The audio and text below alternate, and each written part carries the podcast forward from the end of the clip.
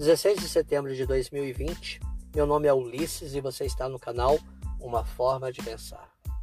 Hoje repercutindo a ação direta de inconstitucionalidade julgada pelo STF nesta última segunda-feira. Ação esta proposta pela então Procuradora-Geral da República, doutora Raquel Dodge. Ela ingressou com uma ação direta de constitucionalidade de um dos artigos da Lei 13.000 165 de 2015, conhecida como a mini reforma eleitoral, de um artigo que obrigava a implantação nas urnas eletrônicas do sistema do voto impresso. Ou seja, o eleitor vai até a urna, digita seu voto, a urna imprime, deposita esse voto dentro de uma outra urna lacrada e o eleitor tem a condição de visualizar o voto que ele atribuiu ao candidato, que ele resolveu que deveria merecer o seu voto. Acontece que, sobre o pretexto de que isto poderia ser uma forma de é, é, violar o sigilo do voto, que poderia de alguma forma se identificar se o eleitor votou deste ou naquele candidato, a então Procuradora-Geral ingressou com essa adição direta de inconstitucionalidade, questionando. Senhores, o STF sepultou de vez a possibilidade de termos um pleito limpo, um pleito justo, de que o país pudesse mostrar ao mundo que a nossa democracia não tem medo de uma auditoria, que ao digitar lá nosso voto, tenhamos a segurança de que foi realmente o candidato. Que aquele candidato que perdeu a eleição possa, se ele tiver inconformado, se ele achar, se ele tiver elementos, que ele possa pleitear uma recontagem dos votos.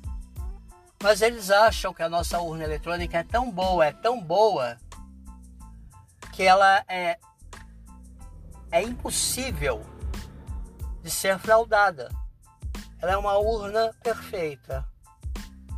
Perfeita como nossos, nossos ministros né, do STF, perfeita como nossos políticos, nossos governadores, nossos ex-presidentes,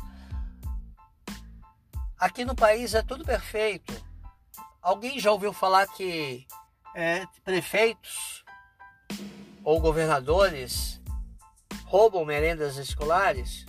Não, aqui não acontece esse tipo de coisa. Remédio, dinheiro da saúde, não acontece esse tipo de coisa. Ex-presidente que se julga a, a, a, mais honesto do mundo ser preso? Não, ele é o mais honesto do mundo. Então nossa urna também é a melhor do mundo. E país como os Estados Unidos, que tem um sistema até misto, porque cada condado lá, cada estado, é, eles fazem o seu, sua, seu sistema de eleição, seu sistema de apuração de votos de uma forma. Uns têm urnas eletrônicas, outros é, são mistos, enfim, mas todos eles possui formas de auditar. Nenhum é nessa escuridão que nós temos. Que o eleitor aqui ele tem a obrigação de sair de casa, ir ao colégio eleitoral, votar e voltar para casa e ficar em frente à televisão esperando a apuração, que é feita em segundos, não é mesmo? Muito rápido e se aquele candidato achar que, que perdeu, que achar que não, mas as pesquisas não estavam apontando isso, é, eu tinha elementos que mostravam que algumas urnas estavam computando votos errados e eu não posso pleitear porque não tem meios, não há como fazer uma auditagem. Simplesmente não há como. Então, os iluminados do STF resolvem que nós, brasileiros, devemos aceitar o que eles vão proclamar ao final das eleições. Eles querem ter o poder de proclamar. Eu proclamo e ninguém reclama, porque se reclamar não vai adiantar nada, porque não vai ter como auditar. E assim vai continuar. E assim vai continuar. Vamos torcer para que o Congresso, o Senado resolvam, tenham um roupante de lucidez coletiva, né? porque ali tem que ter uma lucidez coletiva mesmo, em peso.